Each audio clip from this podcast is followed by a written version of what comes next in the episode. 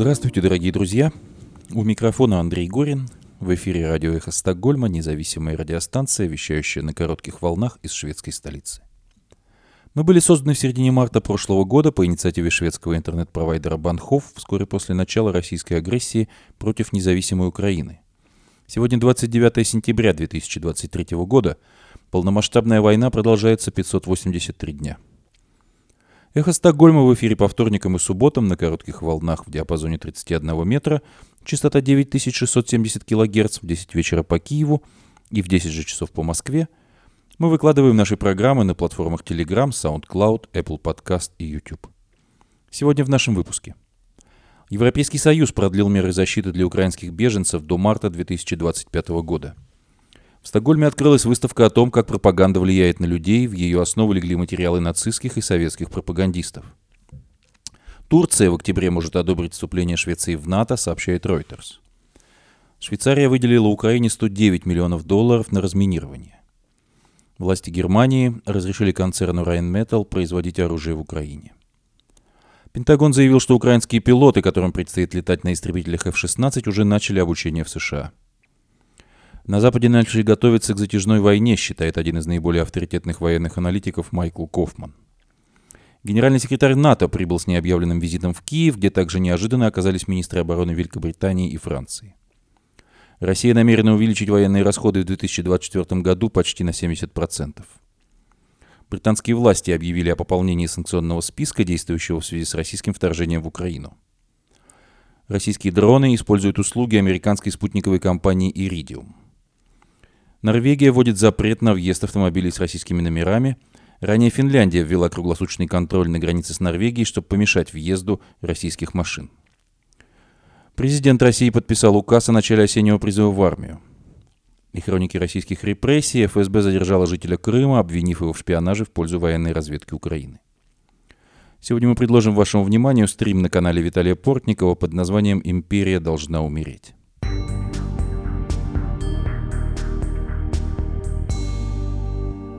Европейский Союз продлил до 4 марта 2025 года период, в течение которого беженцы из Украины могут получать защиту на территории ЕС. Временные меры защиты, введенные вскоре после начала российского вторжения в Украину, должны были истечь в марте 2024 года. В заявлении Совета ЕС по итогам заседания в Брюсселе сказано, что это решение принято, чтобы дать определенность для более чем 4 миллионов украинских беженцев, которые сейчас живут в Европе. ЕС будет поддерживать украинский народ столько, сколько понадобится, заявил в связи с этим исполняющий обязанности министра внутренних дел Испании Фернандо Гранде Марлеско Гомес. ЕС напоминает, что в рамках мер временной защиты все беженцы из Украины имеют право работать в Европейском Союзе, получать в нем жилье, медицинскую помощь, социальные выплаты и доступ к образованию для детей.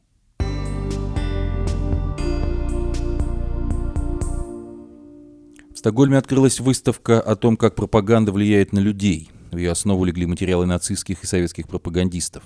Выставка форум Ферриванды «История» интересна не только содержанием, но и тем, как она устроена. В ней кратко и наглядно показаны приемы пропаганды, а также разобраны психологические механизмы того, как они работают. Отдельное влияние на выставке отведено пропаганде в нацистской Германии и Советском Союзе. Экспозиция состоит из фото и видеоматериалов и частично интерактивна. Волонтеры антивоенного комитета в Швеции Russians Against War, посетившие выставку, застали экскурсию, проводившуюся для группы школьников, и отмечают, как прекрасно местные экскурсоводы подавали эту сложную тему старшеклассникам, которые посредством вопросов и ответов вовлекались в эту тему и развивали навыки критического мышления. Об этом написано в телеграм-канале антивоенного комитета в Швеции Russians Against War. Экскурсии для всех желающих проводятся по субботам в 14.00. После падения режима Путина в России будут очень нужны такие же – экспозиции и другие подобные мероприятия, написано в телеграм-канале. Выставка будет открыта до декабря следующего года. Рекомендуем ее к посещению. Часы работы с 12 до 17 часов. Гамластан, Стор Ньюготен, 10-12, Форум Фоливандых История.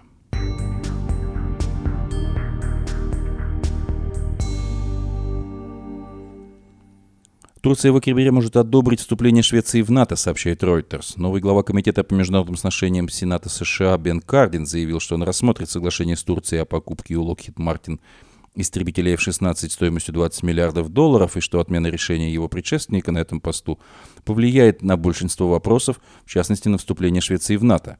Кардин также сообщил, что обсуждал вступление Швеции в НАТО с турецкими официальными лицами на встрече послов стран-членов НАТО в эту среду.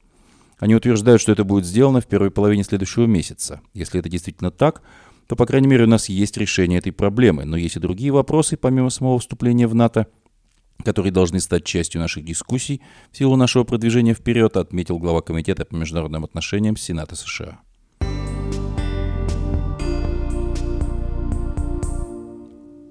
Швейцария выделила Украине 109 миллионов долларов на разминирование. Правительство Швейцарии и Федеральный совет в пятницу одобрило выделение Украине 100 миллионов швейцарских франков, это примерно 109 миллионов долларов США, на разминирование. Федеральный совет подчеркивает в своем пресс-релизе, что речь идет о гуманитарном в кавычках разминировании, то есть в тылу, а не на линии фронта.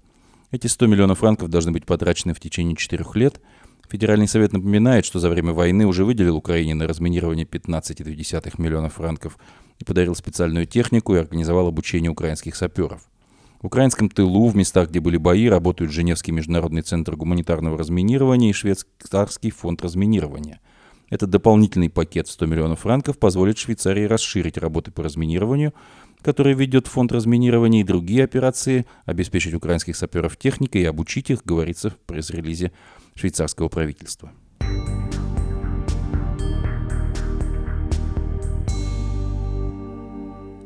Власти Германии разрешили концерну Rheinmetall производить оружие в Украине. Немецкий оборонный концерн заявил, что начинает обслуживание и производство военной техники в Украине.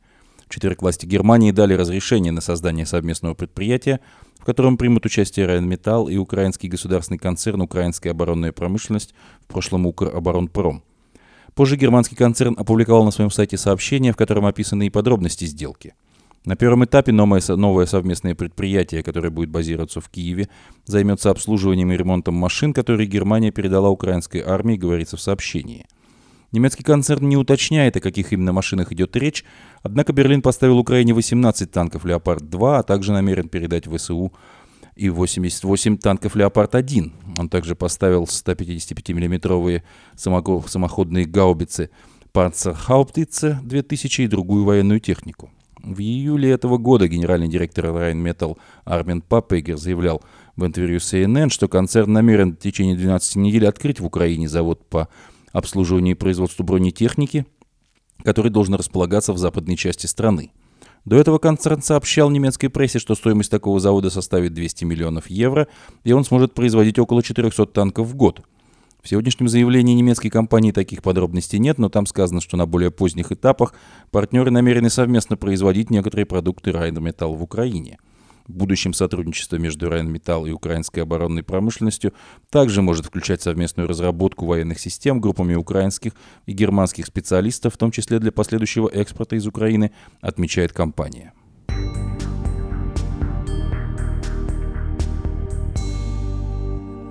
Пентагон заявил, что украинские пилоты начали обучение в Соединенных Штатах Америки. Официальный представитель Пентагона Сабрина Синг сообщила, что украинские пилоты, которым предстоит летать на истребителях F-16, уже начали обучение в США. По словам Синг, вначале они проходят языковые курсы, которые необходимы для того, чтобы обладать навыками пилотирования. Синг заявила, что длительность этого этапа обучения зависит от уровня подготовки пилота, поэтому неизвестно, сколько времени оно потребует. В середине сентября руководитель военно-воздушных сил Национальной гвардии США Майкл Ло сообщал, что подготовка украинских летчиков будет продолжаться в течение от 3 до 9 месяцев в зависимости от уровня навыков. По данным прессы, украинские военные надеются начать боевые полеты на F-16 к февралю 2024 года. Эти даты в целом подтверждаются оценками Майкла Ло. Западные страны обещали предоставить Украине около 50 истребителей F-16.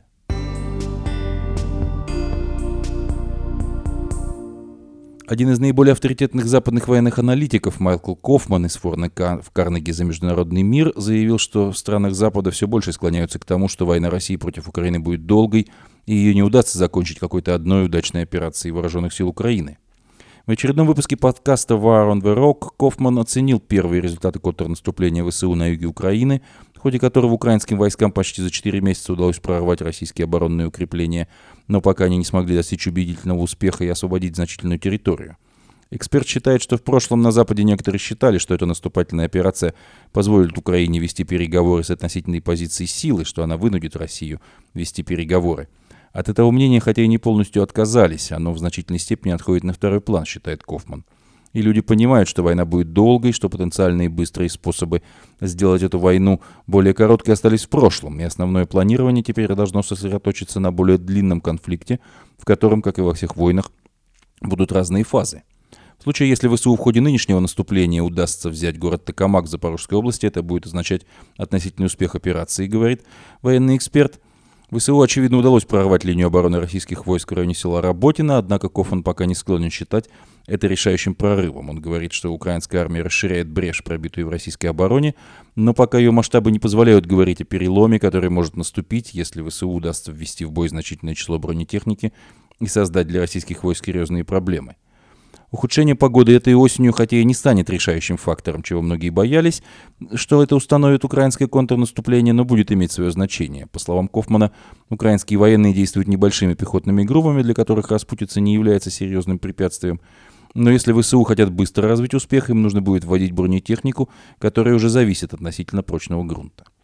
Возможное предоставление Украине баллистических ракет «Атакамс» поможет ВСУ, но тоже не станет решающим – Аналитик считает, что если, как сообщают СМИ, украинские военные действительно получат вариант этой ракеты с кассетной, а не фугасной боеголовкой, это поможет Киеву поражать большее число российских целей.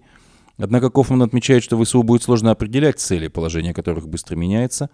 Например, группы офицеров или военной колонны, и в этом вопросе им придется полагаться на помощь западных союзников.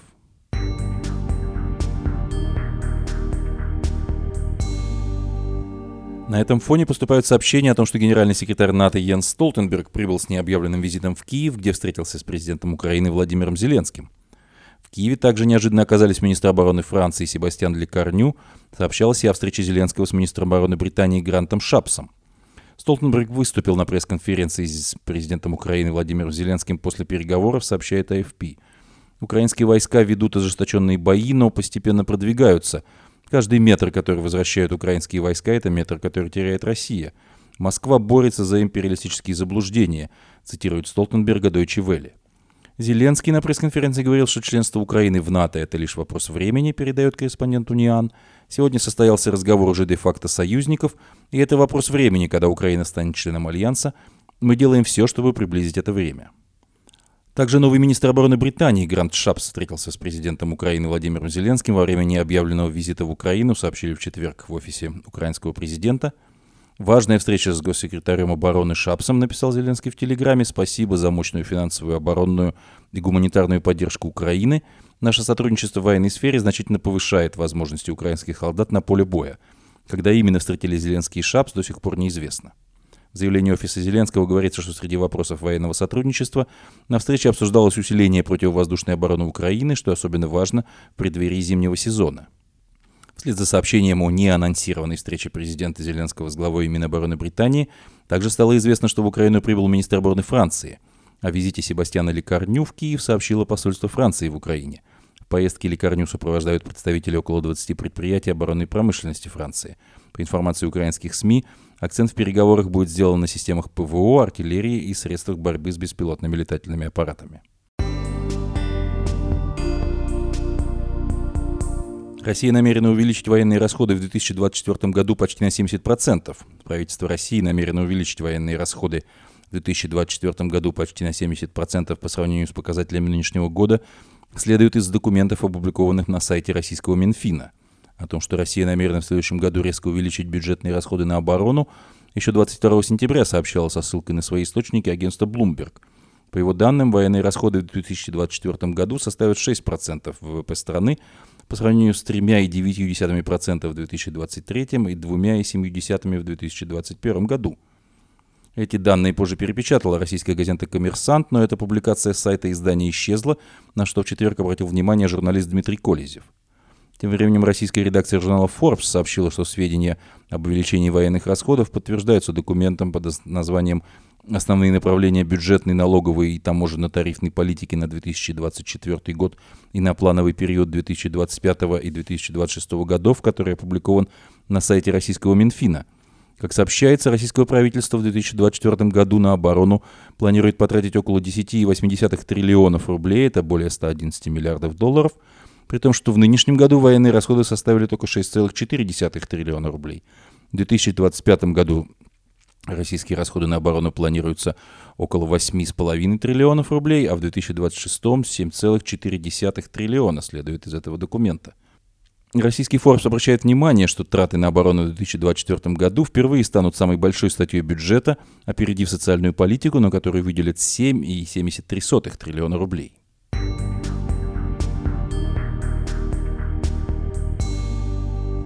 Британские власти объявили о пополнении санкционного списка, действующего в связи с российским вторжением на Украину. Среди тех, кто попал под санкции, чиновники оккупационных администраций, член партии «Единая Россия» Александр Сидякин и глава МЧС России Александр Куренков.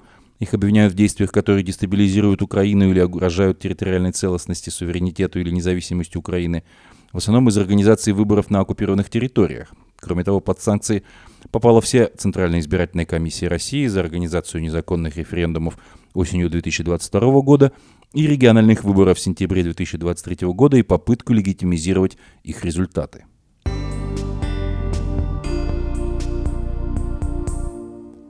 Российские дроны используют услуги американской спутниковой компании Iridium. Украинский расследовательный проект Aggressor сообщает, что один из производителей российских беспилотников пользуется услугами американской спутниковой компании Iridium – в расследовании сказано, что российская компания AFM Servers, совладельцем которой является бизнесмен Амир Валиев, имеет контракты с российскими силовыми структурами и системно сотрудничает с ФСБ. Авторы проекта «Трап Агрессор» ссылаются на опубликованное в YouTube видео, где Валиев презентует предназначенный для наблюдения дрон «Птера».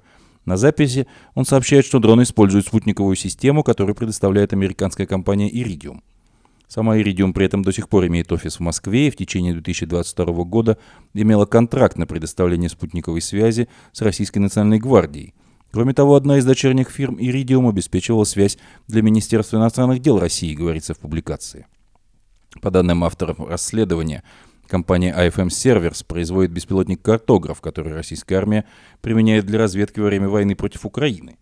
Весной этого года украинские военные заявляли, что сбили такой дрон в районе Кривого Рога в Днепропетровской области. Авторы расследования утверждают, что это беспилотный авиационный засекреченный российский комплекс из семейства Птера, который был секретно разработан для потребностей ФСБ России. В расследовании не сказано, используется ли американская спутниковая система «Иридиум» для работы дрона «Картограф». Однако в публикации утверждается, что картограф буквально нафарширован западными компонентами в кавычках, в том числе – Источник проекта сообщил, что в нем используется японская свечка зажигания, американские микросхемы и модули беспроводного подключения, а также двигатель производства Германии. Компания Iridium пока не комментировала выводы авторов расследования проекта Trap Aggressors.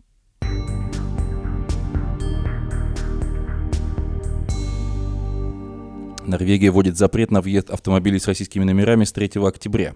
Власти Норвегии объявили о введении запрета на въезд автомобилей, зарегистрированных в России – который начнет действовать 3 октября. В новых правилах указано, что исключение может быть сделано в том числе для транспортных средств, принадлежащих гражданам Норвегии или гражданам европейских стран, Европейская экономическая зона, постоянно проживающим в России и членам их семей. До сих пор Норвегия оставалась единственной европейской страной, в которую можно было въехать из России на автомобиле с российскими номерами. Норвегия не входит в Европейский Союз, но входит в Шенгенскую зону и соблюдает большинство санкций, введенных в ответ на российское вторжение в Украину. 8 сентября Еврокомиссия опубликовала разъяснения по ввозу и импорту из России. Согласно документу, запрещается ввоз в ЕС личных автомобилей и личных вещей. Прилагается перечень из более 150 позиций. После этого въезжать машинам с российскими номерами запретили страны Балтии, Польша и Финляндия.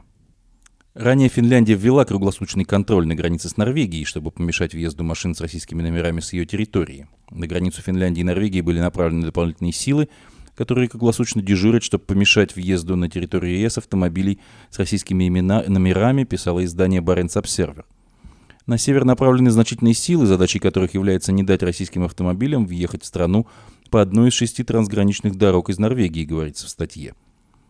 Ранее СМИ писали, что власти Норвегии готовятся ввести аналогичный запрет, но до этого момента теоретически автомобили с российскими номерами могли пересечь границу с Норвегией, а потом добраться до Финляндии менее чем через час. На границе с Норвегией развернуто 9 зарегистрированных в России автомобилей, рассказывала Баренц Обсервер, начальник отдела по связям с общественностью финской таможни Риета Саланин. Во сколько обошелся круглосуточный контроль на границе, где обычно проводились только выборочные проверки, власти Финляндии не уточнили.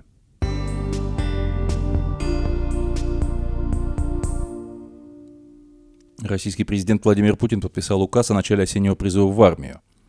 Ранее в пятницу российские военные традиционно заверили, что призывников не будут отправлять на войну в Украину. Осенний призыв будет проходить с 1 октября до 31 декабря во всех регионах России, а также в частично оккупированных областях Украины и в аннексированном Крыму. В прошлом году призывная кампания началась позже из-за того, что Путин объявил мобилизацию. В пятницу российские военные снова заявляли, что не планируют новой волны отправки мобилизованных на войну, якобы им достаточно добровольцев.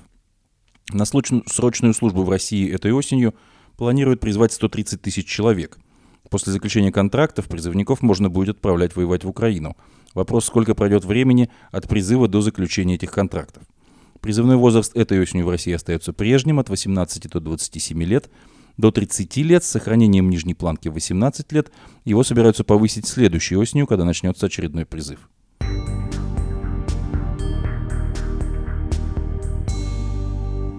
Хроники российских репрессий ФСБ задержала жителя Крыма, обвинив его в шпионаже в пользу военной разведки Украины – Российская ФСБ сообщила о задержании жителей Керчи, подозреваемого в передаче украинской разведки информации о перемещениях российской военной техники.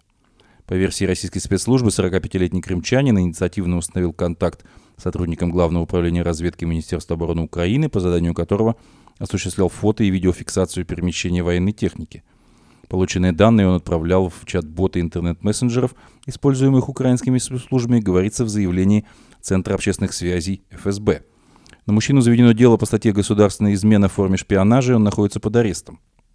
Напомню, что в России с начала этого года возбудили уже более 80 уголовных дел по статье «Госизмена», как подсчитало издание «Холод».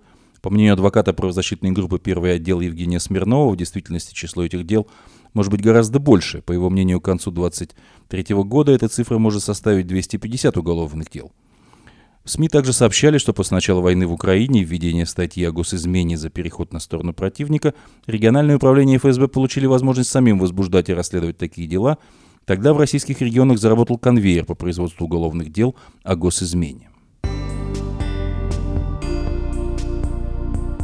В продолжение нашей программы мы предлагаем вашему вниманию стрим на канале Портников «Аргументы» под названием «Империя должна умереть», в котором украинский журналист Виталий Портников – в беседе с Русланом Айсином анализирует, как фантомные боли империи определили нынешнюю войну в Украине еще в 1990-е годы. Вот э, в какой момент у вас, э, скажем, устоялось мнение или закрепилось о том, что Советскому Союзу конец, вот в момент, когда еще Советский Союз существовал? Был ли такой момент вообще? Да, был такой момент. Это было, было, когда я был, мне кажется, в восьмом или в девятом классе. Я тогда... Мы с родителями отдыхали в Латвии, в Юрмале, а потом поехали на небольшую экскурсию в Таллин. И из Таллина уже уезжали на поезде в Санкт-Петербург. И вот в этом поезде в Санкт-Петербург я написал такую ученическую тетрадку угу. о том, как рухнет Советский Союз. Интересно. Э, причем я должен сказать, что родители у меня эту тетрадку забрали, я ее больше никогда не видел. Но я очень хорошо помню ту основную мысль, которую я тогда высказывал. Э, она опиралась как раз на мой балтийский опыт. Mm. Кстати говоря, я не ошибся. Потому что, как вы помните, эрозия Советского Союза во многом начиналась со стремления народов Балтии к восстановлению своей государственности. Но я увидел общество в Латвии, в Эстонии, такое же примерно общество было в Литве, если не более даже радикализовано, которое все общество как бы жило во внутренней миграции. Угу. Люди говорили на своих языках, они не стремились стать частью вот этого вот русского и советского мира, они жили в своем культурном мире – они э, воспринимали свои союзные республики как государство, чего не было в других советских республиках. Э, там были совершенно другие, друг, другие, я бы сказал, отношения между людьми, другая атмосфера в медиа. И я все это увидел, и я увидел другое, что никто с этим ничего не делает, что для центральных властей это не является каким-либо вызовом. И для меня это был признак дряхления империи, потому что я считал, что если бы империя была, так сказать, в возрасте своего прогресса, сталинские времена, то, конечно, так бы не было. Вот то, что они дали возможность балтийским народам как бы жить относительно, так сказать, автономно, это для меня уже было признаком того, что империя утрачивает инициативу, что достаточно кризису первому произойти, чтобы все это проявилось.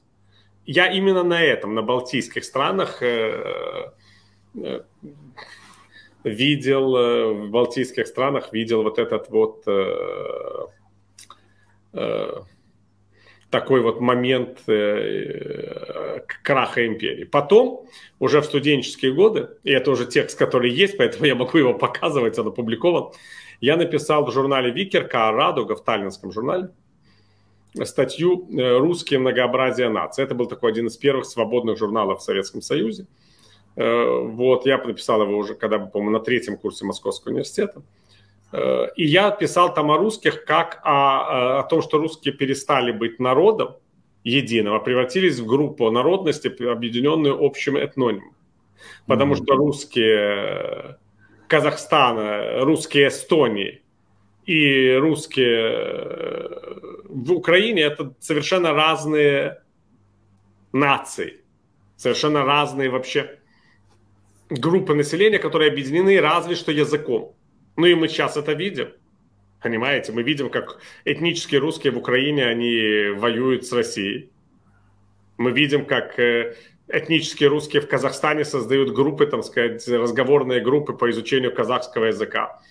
А русские в Эстонии становятся министрами и депутатами Европейского парламента а вовсе не стремятся, там сказать, превратить Эстонию в Россию или уехать в Россию. Ну и вот это тоже было таким моментом. Я считал, что вот это вот, я бы сказал, э, э, фрагментирование самого имперского народа, это тоже был такой момент для меня очевидный. Но я не мог там это прямо, конечно, потому что это еще был советский журнал. Но для меня это был вот такой момент очевидный будущего распада империи. И я пытался эту мысль, так сказать, в тех условиях, в которых мы тогда вообще могли писать что-либо, чтобы это могло быть опубликовано, э, выразить.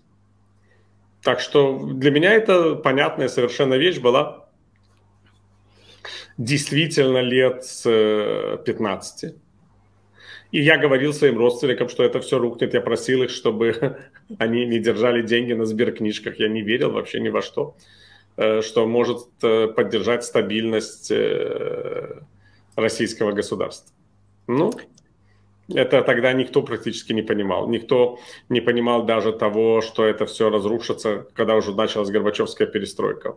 Причем вот я очень часто слышу в э, заявлениях российских шовинистов, что это ЦРУ развалило Советский Союз. Вот я хочу сказать, что Соединенные Штаты мало понимали э, относительно распада Советского Союза. Не было вообще такого понимания.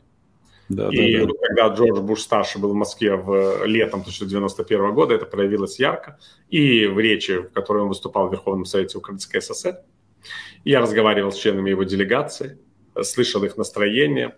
Как раз накануне их поездки в Киев я был в Москве тогда, и в пресс-центре визита президента США я беседовал с э, людьми, которых я очень уважал и уважаю. Это были серьезные люди, политические деятели, чиновники администрации, я видел, что они, в общем, все настроены на то, чтобы поддержать Михаила Горбачева в его там стремлении сохранить обновленный союз какой-то. А для меня было совершенно очевидно, что это несохраняемо. Так что никаких намерений это разрушить у американцев не было и в помине. Это просто разрушалось само по себе. И, кстати говоря, я должен сказать, что во многом еще разрушалось потому, что оно уже было разрушено. Знаете, это вот, как говорится, что мертво умереть не может. Ведь на самом деле Российская империя погибла в 1917 году и ее удалось э, с, э, склеить кровью коммунистическая идеология. И для меня было, кстати, очень странно, вот когда Борис Ельцин запретил коммунистическую партию, мне вот было очень интересно, что он себе, как говорится, думает. Вот понимает ли он, что запретив коммунистическую партию, он уничтожил ту реальную власть, которая соединяла Советский Союз. Что бывшие советские республики, тогда не бывшие, конечно, не объединяет больше ничто. Потому что реальной вертикалью власти была именно коммунистическая партия. Вы же знаете эту историю, я думаю, что когда создавался Советский Союз, по большому счету и моя страна, и Беларусь, и страны Кавказа, они были оккупированы Россией. То есть у нас была своя государственность, и это не только нас касается, это касается и э, Бухарской и Харемской народных республик, например. Да? Вот, они были все оккупированы, и Сталин был совершенно уверен, что необходимо эти республики и оккупированные страны, которые лишили своих реальных правительств, советизированы были, как тогда говорили, включить в состав Советской России в качестве автономии. А элита в этих республиках, она не хотела становиться, так сказать, элитой российских э, регионов. И были страшные конфликты. Драка была в Тбилиси между руководством Компартии Грузии и Серго Орджоникидзе, который приехал там по указанию Сталина убеждать, что нужно стать автономией в составе России. А потом один из ближайших друзей Ленина, болгарский коммунист Христиан Раковский, он приехал к Ленину, уже тяжело больному. Он был, Раковский был председателем Совета народных комиссаров Украинской ССР. И он был известный коммунист с мировым именем. Ему не хотелось, конечно, становиться никем. Хотя это все было тоже чистая бутафория, но он считал, что будет главой независимого государства, будет ездить на международные конференции, вот все такое. И он убедил, потому что сам Раковский ни в какую независимость Украины не верил. Он руководил советской делегацией на переговорах с украинской державой Гетмана Скоропадского, и остались протоколы, где он говорит, зачем вы говорите на этом украинском языке, какая независимая Украина. Он был шовинистом, но просто когда должность, да, то не хочется ее терять. Уж, уж ладно, пусть будет Украина, лишь бы я был премьер-министром. И он убедил Ленина в том, что нужно создавать союз суверенных республик.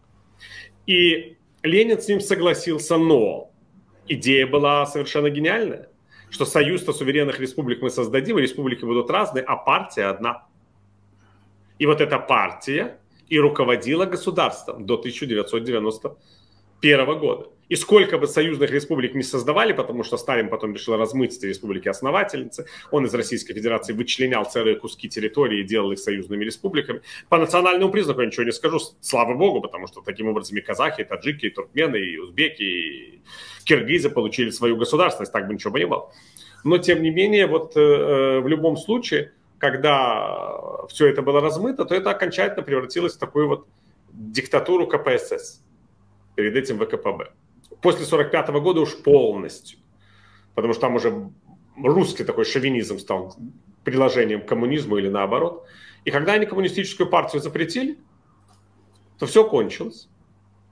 И, в принципе, оказалось, что эти страны, которые между собой только коммунизм, это как связующее звено имели, они их больше ничего не объединяло. И это же тоже было логично, потому что всегда был вопрос, а почему в едином государстве, что связывает в единое государство и политические, и экономические, и с точки зрения ценностей Эстонию и Туркменистан? Ну, понятно, что Эстония должна быть в Европейском Союзе, а Туркменистан должен входить в союз с государствами Центральной Азии, с Китаем, там, с Ираном, и с экономические связи развивать. Они же там, это же не находятся в одном месте. Ну и такие вообще вопросы можно было бы даже и не задавать. Но, ну что их объединяло? Первое в мире государство рабочих и крестьян, коммунизм. Вот русские шовинисты сами под себя выбили. И теперь мы имеем дело с такой, понимаете, сокращенной версией империи, которая страдает фантомными болями. И я думаю, что мы сейчас находимся при последнем решительном бое этой империи за, даже не за свое существование, а за свое восстановление. Потому что, честно говоря, я не считаю Российскую Федерацию империей, я тоже неоднократно вам говорю. Российская Федерация – это государство, в котором э, русские составляют подавляющее большинство населения и угнетают те коренные народы, которые живут на территории этого государства. Лишают их языка, цивилизации, самоощущения, вбивает, можно сказать, такой э, гвоздь в, гроб, в гробы этих цивилизаций, потому что это же не какие-то пришлые народы. И это все по отношению к народам России начиналось еще со времен покорения Казани. Вы же знаете, что и татарами, чувашами, башкирами в городах запрещалось селиться после нашествия войск Ивана Грозного. Но, тем не менее, это вот после вот сейчас мы видим, когда э, этот следующий Иван Грозный Путин, он отменяет обязательно изучение языков народов России. Но, тем не менее, империя это трудно назвать. Потому что российские республики, они составляют большую часть территории страны, но малую часть населения. А Россия ощущает себя империей именно вот когда она в размерах бывшего Советского Союза. Борьба идет, конечно, вот за этот Советский Союз. Я считаю, что война России против Украины это вот такой вот первая часть этой войны за Советский Союз. Чем бы она ни окончилась, даже если Россия потерпит очевидное поражение и придется уйти с украинских земель, она этой борьбы не прекратит. Не прекратит, пока не рухнет. Потому что, как оказалось, никакого другого смысла в российской государственности, кроме борьбы за расширение территории, в общем, нет. России ни разу не удалось сосредоточиться. Она все время как государство существовала, э, расширяясь. Русский человек вообще не очень понимает, зачем он э, живет, если он не э, бредет на какую-то другую территорию с автоматом в руке. Вот эта вот прекрасная песня, вы знаете, была советская, которая вызывала скрежет зубовный у народов балтийских стран. Они просто глаза открывали, когда они ее слышали. Почтовый пакуется груз, мой адрес не дом и не улица, мой адрес Советский Союз. Но что значит мой адрес не дом и не улица? Это было непонятно ни латышу, ни литовцу, ни эстонцу, ни украинцу, ни казаху. А вот русскому было понятно. Потому что он сегодня в, в Алмате, завтра в Киеве, послезавтра в Таллине живет. Куда, какая разница? Всюду наша страна. И вот это вот э, отсутствие чувства родного дома, пусть там одновременно поют какие-то там песни о России, но вместе с тем ты понимаешь, что Россия это нечто гораздо больше, это то, что ты покорил. Культ этого покоренного места, пространства, это, конечно, главный смысл национальной философии. И я не очень понимаю, как вообще отказаться вот э, русским от этого синдрома, насколько они вообще способны выжить как нация, если они не захватывают чужие территории. Потому что в их национальной истории, в истории Москвы, не было ни дня. Вот как появилось Московское княжество. Рязань, потом Тверь, потом Новгород. другие княжества, потом Казань с Астраханью, потом украинские земли, потом э, э, Литва с Речью Посполитой, Сибирь, Дальний Восток, Бухара, Хорезм, Самарканд. Ну и так это можно долго описывать эти территориальные приобретения. Но ведь это же все время, вот если мы возьмем историю России, что вообще происходило? Ну, просто мы шли дальше. Захватывали какую-то территорию, превращали ее непонятно во что, и шли дальше, понимаете? Осваивать. Это как э, писал, кстати говоря, Ключевской, э, Ключевский, извиняюсь. Он писал о том, что это внутренняя колонизация. На самом деле Россия просто расширялась на те земли, которые должны были принадлежать. Конечно, это и есть внутренняя колонизация. А почему вас удивляет? Ведь на самом деле и то, как начинала расширяться Англия, это тоже внутренняя колонизация. Англия начала с внутренней колонизации э, Шотландию, Уэльс и Корнуолл. Это кельтские страны которые были внутренне колонизированы, а уже затем колонизировав э, э, в внутренние территории, Англия пошла колонизировать за море. За море. Точно так же развивалась и Франция. Британия – это внутренняя колонизация. Аквитания – это внутренняя колонизация, потому что это было или там э, Гасконь, потому что это были владения английских королей, герцогов аквитанских. Они были внутренне колонизированы французами, там была совершенно другая жизнь, другая знать. Я могу привести массу таких примеров. Россия не... Понимаете, Россия как империя не совершила этот цивилизационный скачок, необходимый для империи. Она не стала империей, покоряющей заморские территории. Потому что когда происходит внутренняя колонизация, а затем начинается заморская, то народы, которые занимаются заморской колонизацией, нуждаются в друг друге. Они начинают сотрудничать, даже если одни были колонизированы другими. И усиливается это стремление при внутренне, у внутренне колонизированных народов к равноправию, хотя бы относительному. Поэтому можно... Я вот пересмотрел в какой-то мысли, смысле эту, свою концепцию, когда-то читал книгу «Шотландская империя». Scottish Empire. Как шотландцы участвовали в заморской колонизации.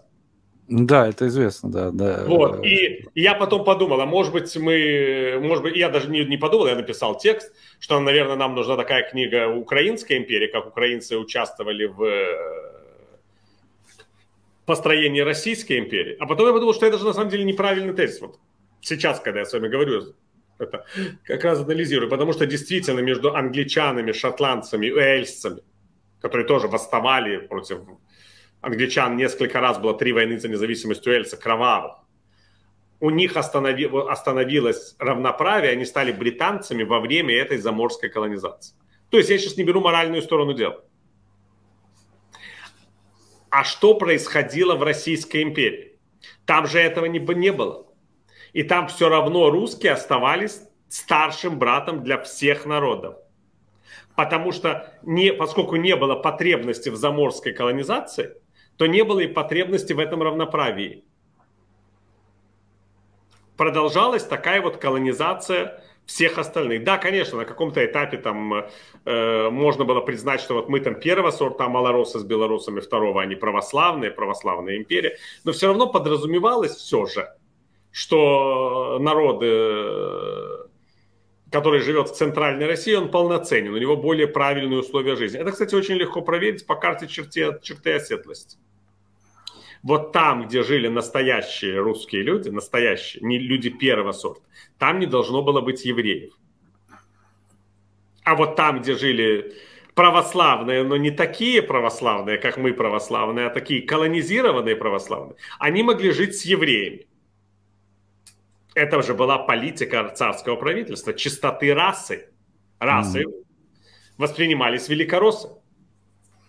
И таких примеров можно привести великое множество. Вот русские могли жить в городах, в Поволжье. Татары с башкирами, чувашами долгое время не могли, пока там чуваши не приняли православие. Да. То есть насильно эти народы делали сельскими нациями. То же самое отношение было к малорусам, которые потом да, да, да. стали украинцами, назывались малорусами в империи. Их фактически выдавливали из своих древних городов превращали в такое сплошное сельское население. Я смотрел перепись населения, на 1912 год на территории современной Украины, э, ну, той Украины, которая была в составе Российской империи, разумеется, был только один город с преобладанием малороссийского населения. Это Полтава была. Во всех остальных городах, кроме Бердичева, где было преобладание еврейского населения, большинство было за великороссами. И я даже не утверждаю, что это были этнические великороссы. И это люди были которые записались великороссами, как в советское время все те, кто жил там в союзных республиках и мог записаться русскими, а не украинцами, белорусами, там, казахами, дети от смешанных браков. Они записывались русскими. А потом после краха Советского Союза количество этих русских моментально уменьшилось в разы. Что люди не хотели быть русскими, они ими не были, они просто считали, что вот это лучшая, так сказать, лучшая характеристика по приеме на работу, при получении каких-то должностей, при приеме в партию. Mm-hmm. Вот. Да, и люди так приспосабливались, конечно. Но вот, в общем, это тоже был такой очень интересный момент, что происходила э, нарочатая маргинализация народов э, Российской империи Советского Союза, которая в современной Российской Федерации, вы знаете, приобрела совершенно чудовищный характер. Я считаю, что то, что сейчас происходит с народами России, это такой геноцид чистой воды. Во-первых, на войне фактически идет сознательное истребление мужского населения. И я считаю, что они это делают специально. Вот мне говорят, нет, ты не понимаешь, это они просто берут из сельских местностей, а буряты там или тувинцы, или там чеченцы, они просто больше живут в селах и маленьких городках, а главное не брать из Москвы. Но если мы посмотрим сельскую местность, небольшие города, собственно, в русских областях России, мы же видим, что это все не так. Они точно знают, что они делают. Вот они хотят сейчас эти нерусские народы России просто физически пропустить через эту войну, уничтожить, сделать калеками, просто лишить возможности деторождения. Ну, кстати, как это было во время Второй мировой войны, когда в этих всех несчастных бурятских селах не оставалось мужиков. И когда не остается мужиков в русских селах, ну так все-таки какие-то другие мужики из других сел рано или поздно приходят. А в бурятские села некому было приходить. Так вот все мы удивляемся, почему существуют вот маленькие эти автономные округа бурятские – они же не были до войны такие маленькие, там было больше населения намного. Просто да. все эти буряты полегли в войну, и это, они просто использовались как пушечное мясо, совершенно спокойно. И сейчас это делается сознательно, потому что если и Сталин, и Путин точно понимали, что такое национальный вопрос и как уничтожить противника. Сталин организовал голодомор в Украине, а Путин уничтожает нерусские народы. Те, кто останутся, они будут ассимилированы, потому что вы видите, что языки уже не преподают, культура маргинализируется, литература маргинализируется. Все сводится к такому сельскому фольклору. Людям внушают, что быть э, бурятом или тувинцем э, или еще кем-то стыдно. На внешний рынок идет совершенно другая чудесная история. что вот буряты или там тувинцы или там чеченцы, они изуверы, вот видите, они зверствовали во время войны в Украине, в то время как э, русский солдат, он же известный, он же с девочкой на руках всегда. Понимаете? Он ее спасает из огня, а дикари, которые приходят из э, Республики России, они всех убивают, что же удивительно. Поэтому мы и хотим нашу, так сказать, чистую русскую Россию, чтобы все были добрые и гуманны. И это, то, и это исподволь, так сказать, вталкивается в мозги даже людей, которые вне России. И мы же помним, как охотно стали все об этом говорить в первые месяцы российско-украинской войны. Что вот это буряты. Потому что так даже легче. Понимаете? Если ты украинец, обычный человек, и к тебе в дом кто-то пришел, тебя там, или к твоему соседу, убил его, изнасиловал его жену, и этот человек как бы такой же, как ты, он же внешне такой же, но если он не такой же, тебе как-то внутренне легче, ты легче. острее видишь, я не утверждаю, что этого не было, как понимаете, понятно, что преступления совершают люди всех национальностей, что, когда они в армии, такой армии, но легче воспринимать это вот так, и русские шовинисты этим пользуются. Я совершенно в этом уверен. Поэтому я считаю, что мы вступили в такой, я бы сказал, момент истины. Когда либо мы увидим окончательный крах этой империи, либо ее восстановление в той или иной форме. Было ли у вас ощущение того, что в 90-х годах, что война с Московией неизбежна, особенно после того, как а, фактически вынудили Украину отказаться от ядерного оружие, кстати, о чем сказал вот Зеленский в Нью-Йорке на Генассамблее ООН. Я не думаю, что у нас были какие-то другие возможности относительно ядерного оружия по той простой причине, что мы не обладали никакими средствами управления этим ядерным оружием. И что сохранение контроля за ядерным оружием для нас э, означало сохранение объединенных вооруженных сил СНГ. Как это и было в первые годы существования СНГ. Там были объединенные вооруженные силы во главе с маршалом Шапошником.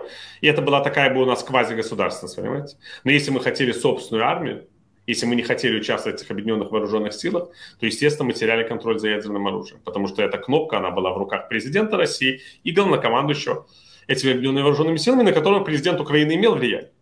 Но вы же понимаете, что это все атрибутика очень сомнительная. Это как у нас не было бы своей валюты, а был бы общий какой-то там рубль не было бы, ну ничего не было бы, мы были бы, это было псевдогосударство. Поэтому пошли по этому пути правильно, но пойти по этому пути с ядерным оружием было никак невозможно. С этим никто бы не согласился, потому что изначально было решено, что центр ядерного оружия будет один. Просто сначала нашли такой механизм контроля, общий. Но если мы не хотели в этом участвовать, то э, это был билет на выход. Что касается того, что была неизбежная война, нет, она не была неизбежной. Она была неизбежна только в том случае, если Украина хотела бы быть настоящим самостоятельным независимым государством с собственным курсом. Потому что с точки зрения России всегда была очень простая идея, что бывшие советские республики должны лежать в холодильнике и не вступать ни в какие интеграционные союзы, которые бы накладывали ответственность за эти союзы на страны, которые вступали бы с ними в такого рода союз. Вот в НАТО, например. Да? Но как только любая бывшая Советская Республика начинает движение в сторону, ее сразу превращает в инвалида, сразу начинает с ней войну. Так было в Молдове, так было в Грузии, так было бы, э, так было и с нами. Но если бы мы оставались вот этой вот переименованной Советской Республикой, какой мы были во времена Кучма, и, кстати, во времена Януковича, ничего бы не было. Они бы просто прод... тихо бы нас, так сказать, маргинализировали. И они бы были уверены, что они добьются результата политическим путем. Так что война не была неизбежна, была неизбежной э, украинской независимости. То есть то, что мы рано или поздно начнем двигаться в другую сторону. И вот тут возникали риски. И тут опять-таки нужно было понимать, что это была недооценка обществом опасности. То есть mm-hmm. украинцы хотели одновременно самостоятельно двигаться вперед и сохранить нормальные отношения с Россией. Выводы надо было делать уже в 2004 году что так не будет, что мы с ними не договоримся. Эти выводы не были сделаны до конца, мягко говоря, не были сделаны. Даже грузинская война никого не отрезвила. В 2014 году, но ну, они уже послали абсолютно четкий сигнал. Когда аннексировали Крым и начали все это действия на востоке нашей страны и пытались и на юге. Но опять-таки была огромная недооценка опасности. Потому что продолжалась идея, иллюзия общества, что можно договориться с Россией. что это наша власть что-то не дорабатывает. Ну вы же помните, это же была главная идея предвыборной кампании 2019 года. Что надо договариваться, оканчивать войну в своей голове. Что эта украинская власть заинтересована в войне, продолжении войны, потому что она не обогащается. Это все тезисы действующего президента Украины. И опять-таки я совершенно не собираюсь бросать камни и лично, в, как, в кого-то лично, потому что это срез общественного сознания. То есть тот человек об этом говорил, и никто это не поддержал. Эти же идеи поддержали 73% голосов избирателей. Я вам больше скажу, украинцы всю свою политическую историю голосовали за того, кто мог бы лучше, по их мнению, договориться с Москвой. Может быть, за исключением там восстаний. Вот в 2004 году это было не так. И Виктор Ющенко не был человеком, который лучше мог бы договориться с Москвой, чем Виктор Янукович. Вот это вот единственное исключение за все годы. Потому что даже в 2014 году, после Майдана, считали, что Порошенко, как опытный дипломат и политик, сможет найти ключи к дипломатическому решению конфликта. Вот. И это была ошибка. Потому что голосовать нужно было не за тех, кто лучше бы смог договориться с Москвой, а за тех, кто лучше мог бы эффективнее защититься от Москвы. В 2019 году повесткой дня должна была быть, как нам построить сильную армию, как нам получить ракетные вооружения, как нам стать такой страной, когда которую Россия побоялась бы нападать дальше. И когда вместо этого понимания пришло стремление найти общий язык, но так, чтобы не капитулировать. Потому что капитулировать-то ни президент Зеленский, ни его сторонники не собирались, как вы понимаете. Они хотели договориться честно. Как... Но это все равно, что хищнику, знаете, подбросить. Уже просто руку в клетку всунуть и вот думать, что он не, не, не, не, не начнет тебя кусать. Это очень наивно было. Поэтому я считаю, что возможности избежать войны, войну были именно вот на этом пути. На пути создания сильной, эффективной армии, на пути форсирования э, приема в НАТО, на пути подписания оборонных соглашений с западными странами. То есть это должна была быть милитаризированная страна.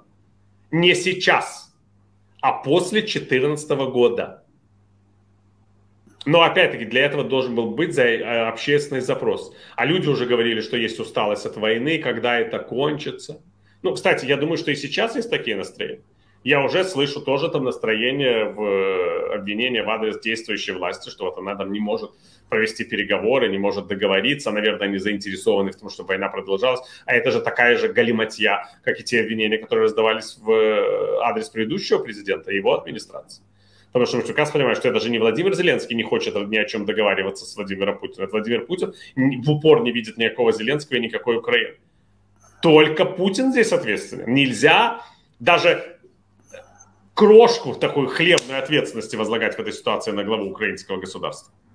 А есть такой вот попыт, а вот это вот, понимаете, это вот он не хочет договариваться, это он не хочет освобождать пленных, и я себя не отношу к сторонникам Владимира Зеленского, как понимаете.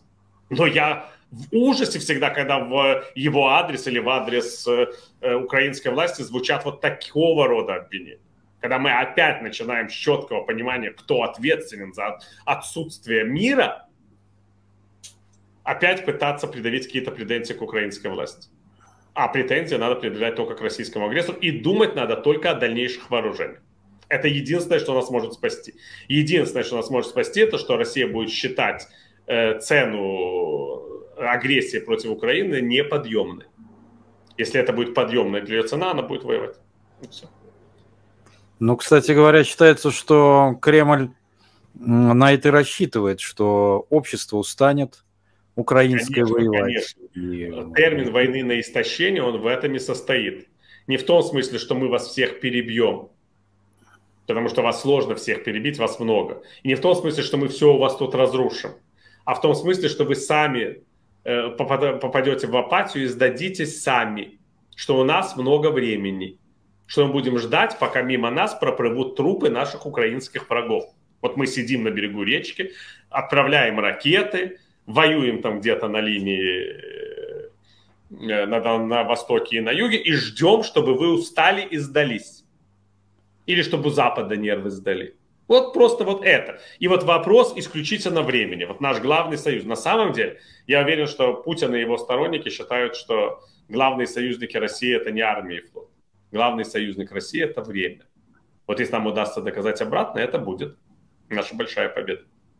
Да, кстати, в прошлый раз мы, по-моему, обсуждали с вами а, Соловья, который очень успешно в этом смысле убаюкивает.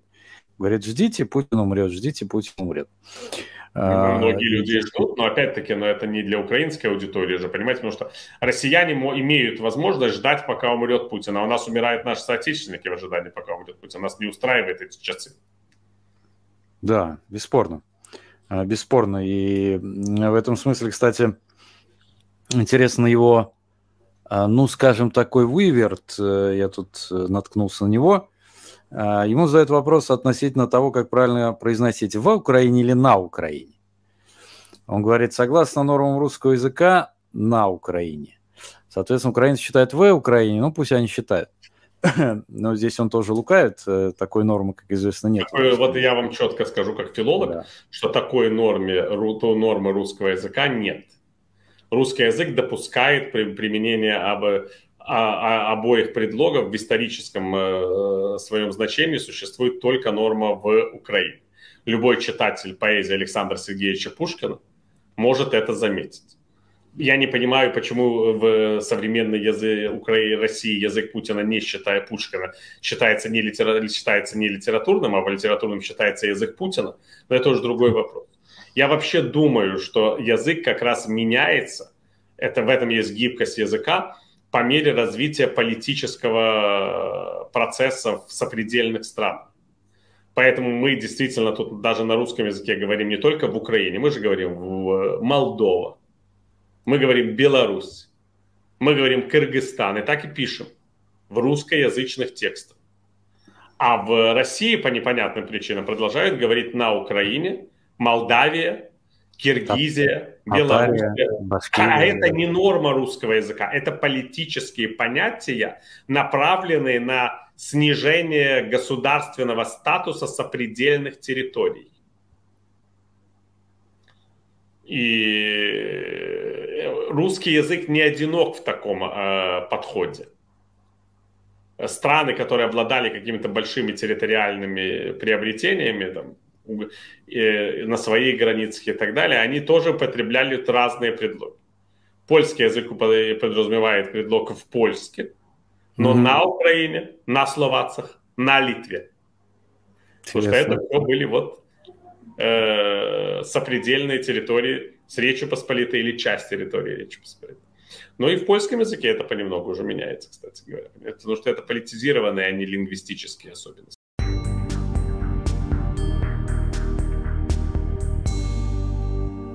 Вы слушали стрим на канале Виталия Портникова.